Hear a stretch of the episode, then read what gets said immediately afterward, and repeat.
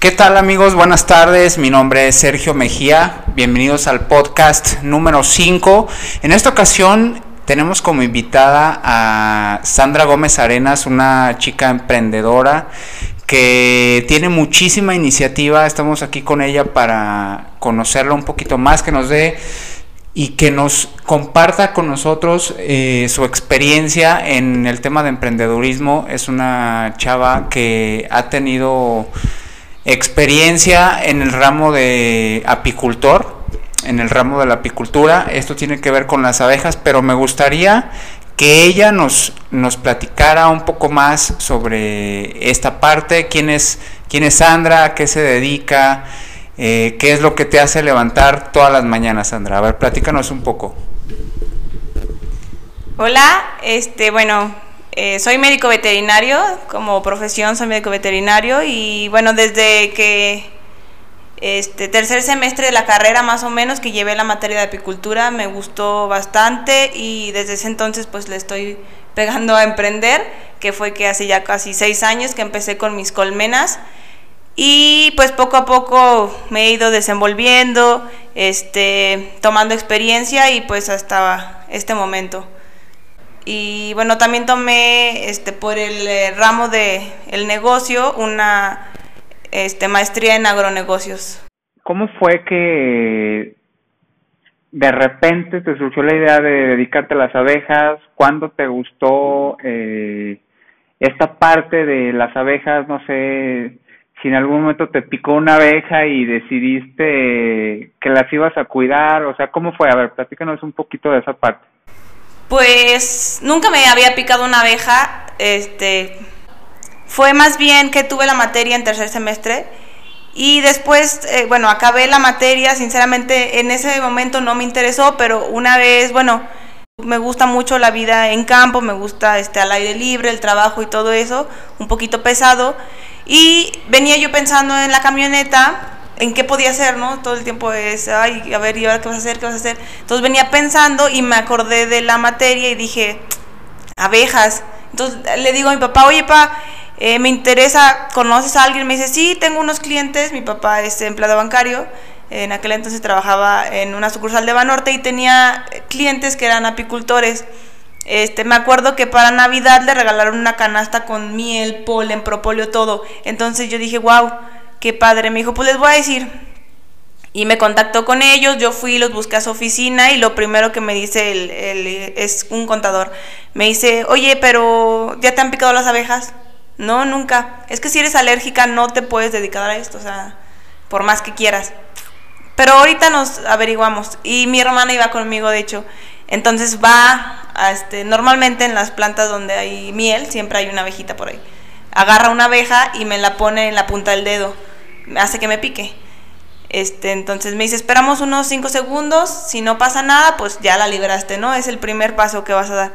Y yo, bueno, y entonces agarra otra abeja, se la pone a mi hermana y mi hermana así de, yo no voy a... Y, y la, las picó a, los, a las dos, no nos pasó nada, supimos que no éramos alérgicas, este, solamente fue el dolor del momento y bueno, fue, fue bueno, porque a partir de ahí este, él me vendió mis primeras colmenas, este, yo los acompañaba, me enseñaba, me fue instruyendo y ya poco a poco pues ya fui haciéndome un poquito de más colmenas, más experiencia, etcétera, pero así fue como, como inició, te digo, fue pensando qué voy a hacer, qué voy a hacer, me llegó a la mente las abejas y simplemente dije, quiero esto y así de un día, bueno, no fue de un día para otro, pero de un momento para otro, ahí las tenía mis mis 10 primeros cajones. Y la idea de la idea de Noji, o sea, ¿cómo se pronuncia? Noji. Noji. Eh, la idea de Noji, de, o sea, de, de esta marca de miel, tengo entendido que desde, desde ese momento que tú venías pensando qué hacer y que decidiste de, eh, entrarle a este rollo del, de, de la apicultura, de las abejas, de producir miel, ¿En ese momento concediste la marca o fue hasta después? ¿Cómo es que se da la idea de Noji? ¿Cómo, cómo se da la idea de comercializar este producto y los demás? Sí, así es. Mm, no, de hecho, este, inicié y tenía pues, poca miel, yo este, me la quedaba para el consumo, vendía a personas que me conocían, de hecho en la escuela como casi nadie se dedicaba a eso, me pedían miel, pero yo envasaba en unos eh, frascos de plástico con tapas y como tipo yogur totalmente transparente sin ninguna etiqueta. Este, fue a partir de que me fui este, envolviendo un poquito más eh, o participando un poquito más en eh, ferias o, este, con los productores que fui viendo que pues lo de la marca, ¿no? Eh, confieso que era totalmente ignorante, yo seguía estudiando, mm, yo me quería dedicar a los caballos y seguía enfocada en eso, pero tenía mis, mis abejas. Eh, para mí era bueno tener dinero este, de otro lado y, o mi propio dinero y gastarlo pues en lo que yo quisiera, pero no le dedicaba tiempo a lo que es la marca. Este, lo de la marca eh, empieza, bueno, yo este, tuve oportunidad de ir a unas capacitaciones a la al sur de, del país, eh, lo que es este Quintana Roo principalmente, y me gustó mucho la cultura maya. Sé que las abejas eh, endémicas de aquí de México son originarias de, de Quintana Roo, de este, bueno, de toda la parte del sur y me gustó mucho, tuve oportunidad de estar con abejas, otro tipo de abejas, abejas melíferas, que son abejas sin aguijón. Entonces eh, me gustó mucho todo el concepto y cuando regreso de esas capacitaciones, este, bueno, le dije a, uno, a un amigo que estaba estudiando igual diseño, mira, traigo esta idea, ¿qué tal? Y me dice, ay, qué padre, sí, vamos a hacerlo. Y por eso la idea de las pirámides este, de los dioses de la miel, por ejemplo, por ahí vemos un oso hormiguero que come miel, las abejas, pero todo está inspirado pues en la cultura maya que tiene mucho que ver con las abejas. Y el nombre, perdón, este viene precisamente de la abreviación de un dios de, las, de la abeja melífera maya que se llama Nohum Yaham Kam y bueno, del, del nombre se abrevió un poquito y se quedó Noji. De hecho, este, como zootecnista, soy médico veterinario zootecnista, este, pues me tocó conocer en la carrera varias producciones y lo de la abeja me encantó porque no solamente puedes obtener miel, o sea, directamente de la producción de una colmena se puede obtener el polen, se puede obtener el propóleo, jalea real, este, la miel, aparte puedes comercializar, eh, comercializar perdón, con la polinización de las abejas Incluso el veneno de abeja es comercial. Entonces son varios productos los, con los que te puedes mover. Claro, el más conocido eh, y más eh, que más gusta es la miel, pero hay una serie de productos y subproductos aparte eh, que podemos comercializar. Y, y este y, y, volviendo otra vez al tema, el, el tema de expansión, o sea, ¿qué visión tienes para la marca Noji. Eh, aparte de esto, ¿te dedicas a otra cosa o ya es como tu empresa, o sea, lo que vas a hacer, este, tienes algún plan? Eh, platícanos un poquito de esa parte de, no sé, cómo te ves de aquí a un año o de aquí a dos años, cinco años. ¿Cuál es la visión que tienes como, como emprendedora, como dueña de este negocio? Sí, bueno, sí me dedico a otra cosa, pero prácticamente todo es sobre apicultura. Este, doy clases en la universidad en el área de veterinaria, doy la clase de apicultura precisamente y este también me contratan varios grupos de productores para asesorías por algunos meses. Entonces, por mi cuenta doy asesoría técnica a productores apícolas o personas que están iniciando en la apicultura. Este, y también tengo pensado pues este, darle un poquito en esa parte, ¿no? Eh, formar grupo, por ejemplo, de niños que les interese eh, conocer esto, más que nada porque la cultura de, la apicultura está un poquito rezagada, ¿no? No todos eh, conocen bien, conocen la miel, pero no conocen varias cosas importantes sobre esta. Y la intención es caracterizar el tipo de mieles, o sea, que conozcan, esta miel es de mezquite, esta miel es de azares, eh, esta miel es de multiflora, y que la gente diga, puedo pedir de diferentes tipos de mieles, no una sola. Esto es algo que la gente no conoce y eh, parte de, de, la idea de Noji es darlo a conocer con las capacitaciones que se, se, van a empezar a dar en la empresa a grupo de personas, de niños, que la idea es que no tengan temor a las abejas. Este, es otro tema, pero es también algo que me gusta mucho de mi profesión. Las abejas este, son uh, diosas. Eh, su organización es perfecta, o sea, podemos aprender muchísimas cosas de las abejas. Y el tema de cuidarlas me interesa bastante, que la gente sepa que no son malas, eh, que hay que, ver por ellas, que si las ven no se asusten, no maten los panales, bueno, un montón de cosas que se puedan hacer. Con tan solo explicarles cómo trabajan, sé que cualquier persona se quedaría sorprendido.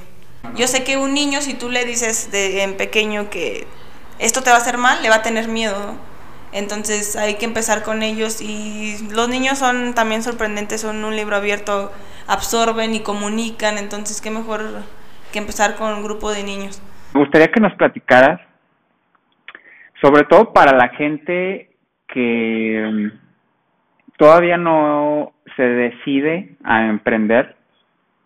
Para ti, ¿cuándo fue ese momento o cómo fue que decidiste emprender? Platícanos un poquito sobre, sobre esa parte. Sé si fue una decisión consciente como tal al principio, pero sí siento como que me, el camino o no sé, mi, mi, mi actuar y mi trabajo me llevó hacia eso. Este, yo cuando salí de la universidad, pues yo no, como, no sé, no me dio tiempo ni siquiera de pensar en, ay, tengo que pedir trabajo. Este, ya me habían buscado para asesorar a un grupo de productores, porque te digo, yo saliendo de la universidad ya tenía tres años dedicándome al tema de las abejas. Y no, hay, no había, ahorita ya hay un poquito más de personas capacitándose para esto aquí en la ciudad, pero no había tantas personas este, profesionales, médicos veterinarios, que tuvieran, que se dedicaran a la apicultura y si ocupaban quien estuviera asesorando. Obviamente que comprobaran que tiene estudios. Entonces, entré por ahí, conocí a todos los productores prácticamente de aquí de León y veía que todos comercializaban su miel. Entonces, pues yo quería hacer lo mismo, ¿no? Yo decía, saca muchísima miel, quiero sacar mucha miel, ¿qué debo hacer? Pues debo tener más abejas, este, y luego la mayoría de los productores todos eh, exportan. El precio que les dan a exportación es un poquito, pues yo decía, no, pues muy bajo, yo puedo sacar más. Entonces pensé, empecé a moverme con el mercado interno, que te confieso es un poquito difícil porque la gente no tiene mucho la cultura de consumo de miel. Entonces sí es un poquito difícil. Pero pues poco a poco me he hecho de, clientes y veo que tiene futuro, que tiene este potencial, meterle un poquito más de información a las personas para que compren y me ha funcionado, o sea, hablar de las abejas, de cómo trabajan, de los tipos de mieles, me ha funcionado. No sé, nunca tuve la idea de, ir a pedir trabajo, yo creo que me gusta batallar porque no creas, se batalla cuando te va mal, dices, Dios, quisiera tener un trabajo, pero pienso que a futuro este, va a ser bueno, va a ser bueno porque me gusta, me gusta la idea de yo crear algo, ¿no? No de ir y, este, dar este, mi trabajo y mis opiniones para, hacer crecer algo más que no es mío. Entonces me, gusta la idea de yo crear algo, de tener algo mío y que crezca y sentirme orgullosa de eso. Es lo, principal que, pienso no yo en esto de ser emprendedora. Este, y me veo feliz en 5 años, 10 años, me veo feliz. Este, con mucha gente que dice, sí, me gusta porque ella lo hace. Y me ha tocado que muchas eh, mujeres vienen y me dicen, es que pues, si tú lo haces, me interesa, me gusta. Alumnas este, que me dicen, sí, mis, yo quiero aprender y quiero esto. Y eso me, me, me hace feliz, me hace feliz que mi pasión se pueda transmitir a otras personas. Y pues me gusta, me gusta trabajar para mí misma, me gusta trabajar que, este, que mi trabajo tenga frutos en mí, en mi familia y en las cosas que me gustan. Eh, me gusta crear mis propios, mis propios, este, mis propios objetivos, mis propias metas y no que alguien me las, me las imponga. Yo creo que tienes, o sea, yo creo que todos los emprendedores tienen esa parte, esa parte en común, pero como tú dices, a lo mejor al principio no fue un tema consciente, ¿no? O sea, no fue como que dijeras, este, yo quiero ser emprendedora, eh, o sea, sino que se fue dando la situación y como tú dices, tus acciones fueron creándote, pues, este camino, estas oportunidades. Eh, y por ejemplo, regresando un poquito a la pregunta de cómo ves Nogi a futuro, me comentabas que estabas creando una empresa con otras personas donde Noji iba a ser parte uno de los productos de la empresa. ¿Qué otros productos este, va a tener la empresa o a qué se va a dedicar la empresa? Eh, sí, prácticamente es una envasadora de miel y Noji va a, va a seguir siendo el producto nacional, pero tenemos pensado otras marcas que están pensadas para mercado extranjero, eh, pero ya con con nuestra marca, o sea, hecho en México y caracterización de mieles. Ya no es mandar el barril entero, sino ya este, enfrascado en una presentación padre, eh, con nuestro sello. Y así es la idea de llevarlo a otros, a otros mercados, no solamente aquí en México, sino te digo en extranjero. ¿Cómo te enteras de las ferias o de, estos eventos donde tú puedes ir y poner tus productos, en este caso de miel? pero supongo que hay más gente con otros productos o cómo, cómo está ese rollo de las ferias. Conforme tú te vas involucrando en el ámbito, por ejemplo, busco siempre tener eh, mis productos certificados. Entonces, eh, tanto mi producción primaria, que son los apiarios, están este, acreditados en buenas prácticas de producción pecuaria. Entonces, eh, ya te diriges a las, a las dependencias adecuadas ellos te, te, evalúan, ves que eres productor, que tienes tantas colmenas, que estás este, envasando, que tienes tu marca. Entonces ellos mismos cuando tienen algún, algún evento, pues buscan productores que asistan a los eventos, te hablan o te mandan información, ellos tienen su base de datos y te están mandando correos con información y todo. También estamos por obtener la marca Guanajuato, por ejemplo, este, estando en marca Guanajuato, pues también te abres bastante en todas las ferias que ellos hacen, en organizaciones, en la feria, por ejemplo, de León. Pues siempre estar buscando actualizarte y ver qué es lo que ocupo para esto, porque, por ejemplo, para exportaciones te piden ciertas certificaciones, ciertas acreditaciones, y pues eh, es bueno para asegurar que tu producto es de calidad, ¿no? Tener todas estas series de certificaciones que te abren puertas. Me gustaría tocar el tema de la parte de la presencia de un negocio en Internet. ¿Cuándo decides eh, que necesitas tener presencia en Internet? ¿O cómo es esta parte de que decides hacer una, una página web o estar en foros, no sé, este, además de redes sociales? Eh, ¿Y qué tal te ha funcionado? ¿Cuánto tiempo llevas? Este, ¿Qué es lo que crees que puedes mejorar en esa parte? Este, a ver, platícanos un poquito de, sobre, sobre eso. ¿Cómo me doy cuenta? Pues prácticamente fue tu culpa.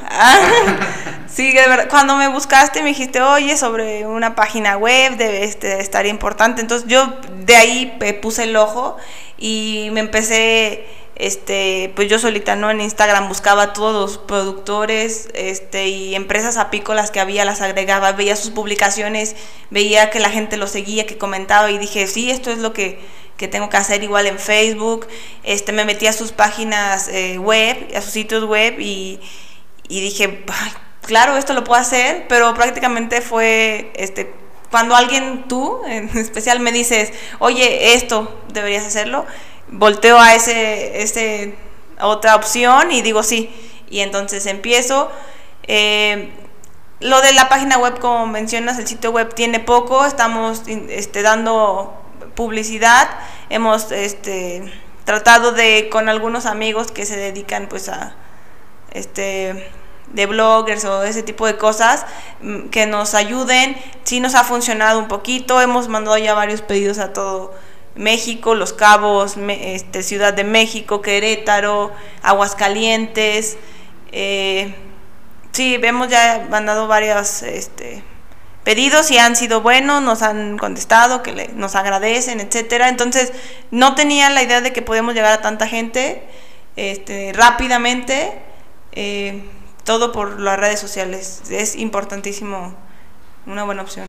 Sandra, me gustaría que nos platicaras, ya nos platicaste cómo es que lo ves crecer, esta parte de las redes sociales, cómo te ha funcionado, eh, que ya te estás integrando al, al mundo digital, por, por llamarlo de alguna manera, pero también yo creo que todos los negocios tienen dificultades o tienen algo, un reto, o sea, retos, por verlo de una manera diferente. ¿cuáles son estos retos de, tu negocio? Tengo un reto grande que es, este, bueno, me, he querido enfocar en el comercio nacional.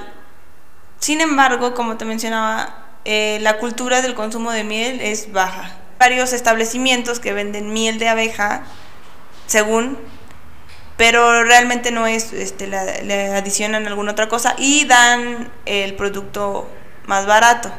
Sí sabe diferente y la miel no cristaliza y como te digo, no es 100% natural, sino que la adulteran con azúcares. O sea, hay personas que si dicen yo quiero tomar azúcares naturales, este, azúcares simples y todas las demás propiedades que tiene la miel, y van y compran un frasco que está adulterado, o sea, no es... Por ejemplo, aquí surge la pregunta, ¿cómo saber o si se puede saber cuándo una miel es 100% natural y cuándo no, cuándo está alterada?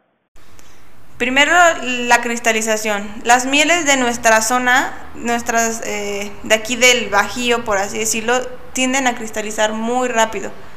En algunas en la semana que la extrajiste, al mes, ya están empezando a formar los cristales y están cristalizando.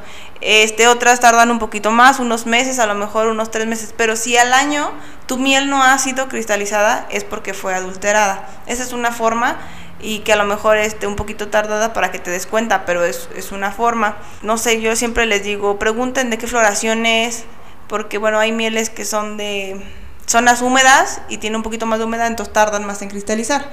Pero pregunten qué floración es, dónde la cosechaste. Este, hay otras pruebas que se pueden hacer ya un poquito más complejas, pero así a simple vista, pues eh, la cristalización. ¿Cómo saber si está cristalizada la miel? ¿no? O sea... Manteniéndola en un ambiente adecuado eh, puede durar años.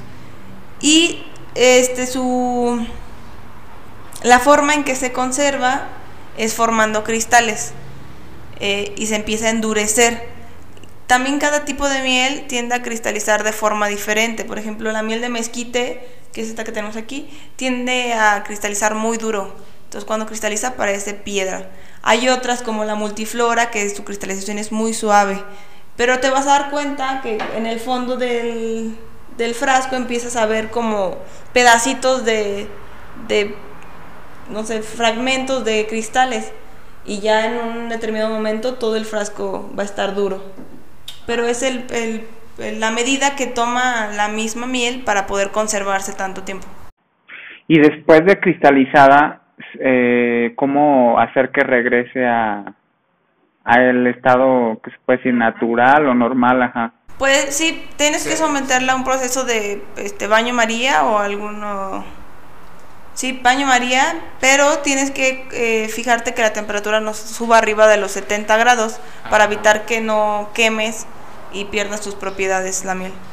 Desde, tu punto de, donde estás, de experiencia, si, le tuvieras que dar un consejo a una persona que tiene una idea de negocio o que quiere emprender algo y no sabe por dónde empezar, ¿qué consejo le darías?